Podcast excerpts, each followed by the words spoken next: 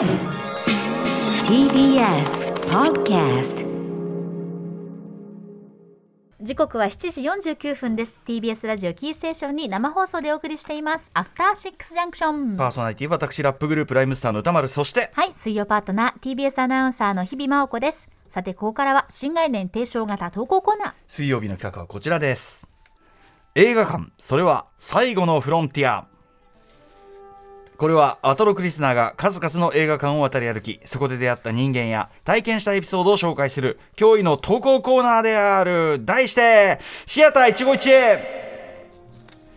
このコーナーでは映画館で出会った人や目撃した珍事件などなど皆さんが映画館で体験したエピソードをご紹介していきます。今日のね、あの6時半台カルチャートークの時間帯、えーアンダー24アトロク、まあ、進路相談ということで、今日のそのタイガさんね、あのまさに映画館という場に若い世代が高校3年生ですよ、あの映画館という場にこそ価値をこう見出して、そこになんていうかなそこにまつわる仕事がしたい。なんならいずれ自分でこうやりたいっていう。その場を作りうたい。ーんもうなんつうか嬉しいですよね。本当にね。北条さんもすごい嬉しそう。ユーロスペース北条さんも本当に嬉しそうだったし、ねえ。だっていわゆる配信世代って、まあ、何でもうん。かんでもなんとか世代っていうのもええなんですけど、うん配信にとても慣れた、ねうん。年代でいらっしゃるからこそなのかもしれないですけどね。だからこそそのこの価値をね、うん。余計に感じてくれてるのも本当にあるかもしれないマジな話、ううん。んあとなんかその映画が例えば「スター・ウォーズ」で映画が好きになって映画館に行くようになり、でミニシアターでそのミニシアターでしか見られない映画の価値を知りみたいな、言っちゃえば僕も北条さんも大河君も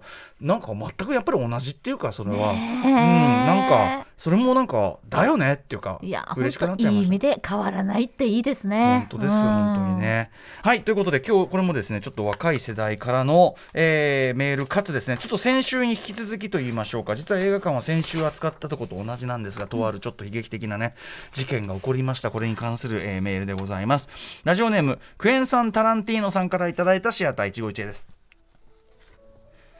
いても立ってもいられず初めて投稿します。ちょうど4年ほど前のこと。当時大学生だった私は福岡県北九州市の祖母の家に住んでおりそこから大学に通っていました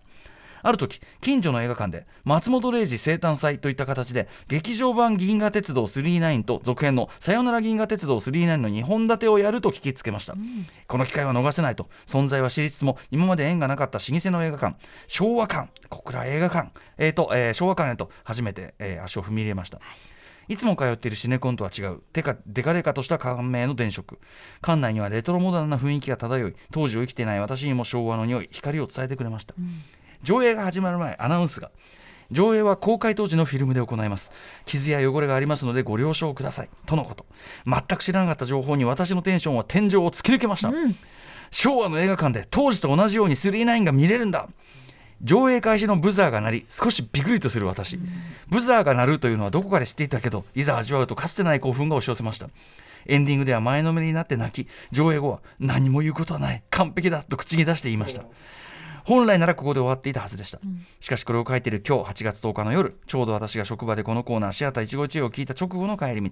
えー昭和館のある、えー北九州市小倉北区の、えー旦過市場で火災が発生したのです、4月に火災があったばかりの市場でまた火災。一部の火災はなんとか無事に乗り切っていた昭和館でしたがニュースを見ると豪華に包まれた昭和館の看板と建物の映像が流れていました。現時点ではまだ状況が不明なことも多いですが私が4年前に見たあの看板は火で頼り,、えー頼りなく、ま曲がり赤く照らされていたのです、私はまだこの一期一会は閉じていないと思います。このような別れはあまりにも悲しいだからまたいつの日か昭和館が復活するのを願っていますし可能な範囲でできることはしたい、えーそしてもしあの映画館がまた戻ってきたらまた席に座って面白くてもつまらなくてもいいから映画を見て映画館って本当にいいものですねと心から言いたいと思います。事故あの光景を見てしまった以上、えーあそこで39に、えー乗せてもらった以上何かしたかったのですと、えー何よりも関係者の方の安全を祈っていますということで。先週もねまさにその、えー小倉昭和館やあのちょっと火事でね焼けちゃった話というのに関連するね、あのお話しましたけど、まさにそこでねあのしかもお若い世代がこれまた、ね、4年前で大学生だったわけだから、39だって劇場版1作目79年2作目「さよなら銀河鉄道999」81年、まあ、どちらも私もう完全になんていうかリアルタイム世代なんで私が私が見たフィルムかもしれませんね。ああ同じフィルムかもしれません、はい、私が見たフィルムかもしれませんよ、ねそれはね。公。開当時のフィルム、うん。これ今見られるところが本当に少ないですよね。ね、そのフィルムでかけられるとこもね少少なくなってますし。うん。でもそのなんかこう僕は今日のタイガーさんといいすごく新鮮なのは、やっぱそのフィルムでかけますよでこうテンションをガン上がりするとか、うん。あとその劇場のブザーが鳴ってあーって映画が始まる昔の映画館になってましたから。私ブザー聞いブザたことない。ーノンノンブザー世代、ノンブザーゼロ。うん、でもなんかそういうさ要するに一時期は古臭いというふうにされてたそういうもろもろっていうのをこんなに喜んでくれるのかっていうのはすごい嬉しいし、だからこうクエンさんタランティーノさんまあ行かれてたかもしれないけど例えば東京の有楽あの、えっと、スバル座とかさねもうないけどさ、あとまあ岩波ホールとかさ、ないけどさ、あそこのやっぱそのあの始まる前のアナウンステープスバル座なんかこれ何年昭和何年のテープ使ってんのみたいなずーっと最後の方まで使ってたんで。もうウレションをしてたんじゃないですかね。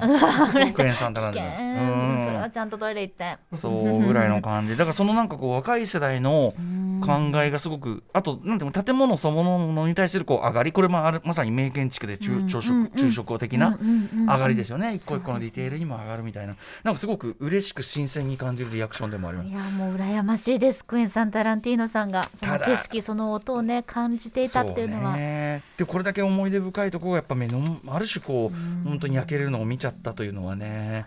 ちなみにですね、この単価市場の単価市場の、えっとあれなんですけど市場全体の瓦礫撤去費用に関するクラウドファンディングというのはまあまた受け付けてると。前回もあの記事火事があった時に、まあ、予定以上のものが集まって、はい。なんかでもあくまで瓦礫撤去のあれなんで。撤去のための費用。だし、まあ、市場全体の話なんでこれは、ええ。まあ、正直その昭和館そのものの再建というところにま手が回るかというとまた全然別のっていうか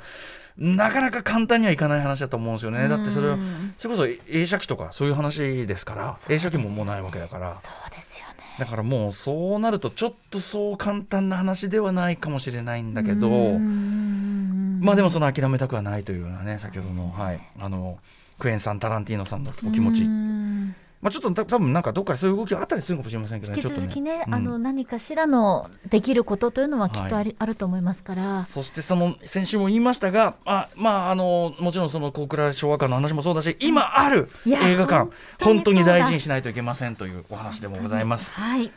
でまだまだね、えーこのコーナー募集してます。はい、宛先は歌丸アットマーク tbs.co.jp までです。ここまで新概念提唱型投稿コーナー、本日水曜日はシアター151でした。